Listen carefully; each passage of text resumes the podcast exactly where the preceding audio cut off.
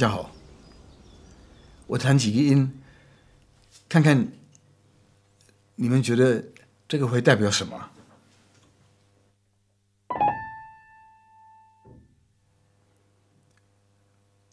我觉得很像这个鸟鸣声，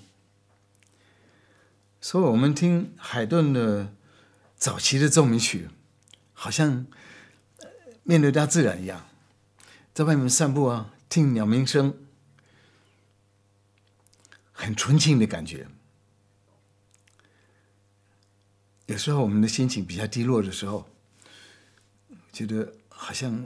什么音乐都觉得比较难，比较不想听，太呃太深奥。听到海顿的钢琴的早期的奏鸣曲，很轻快，所以我我们弹奏弹奏这个奏鸣曲的时候，我们要注意踏板用一点点，你触键。稍微尖锐一点，但是我们速度不要太严格。有时候我们好像弹那个早期的音乐，好像在看黑白片一样，都不是很新的，好像有点有点旧旧的感觉。试试看，能不能？弹的活泼一点。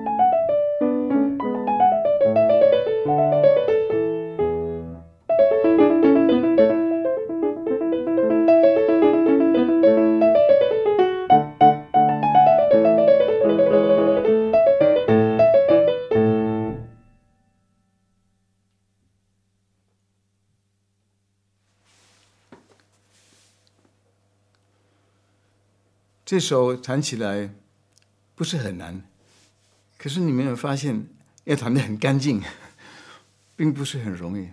我是希望每一个人都像一颗珍珠一样，很明亮的。这个装饰音常常出现。海顿自己说：“你装饰音不要太啰嗦了。你也觉得呃不想弹，你就不想弹。你觉得弹别的也可以，他觉得很很自由。装饰音就装饰音，嗯，不需要太严肃了，不需要太严格。所以我有的装饰音会呃，如果长的话，我会变一下。”有时候刚刚好，呃，一对二，呃，但有时候，嗯，自由的弹的比较快。譬如说。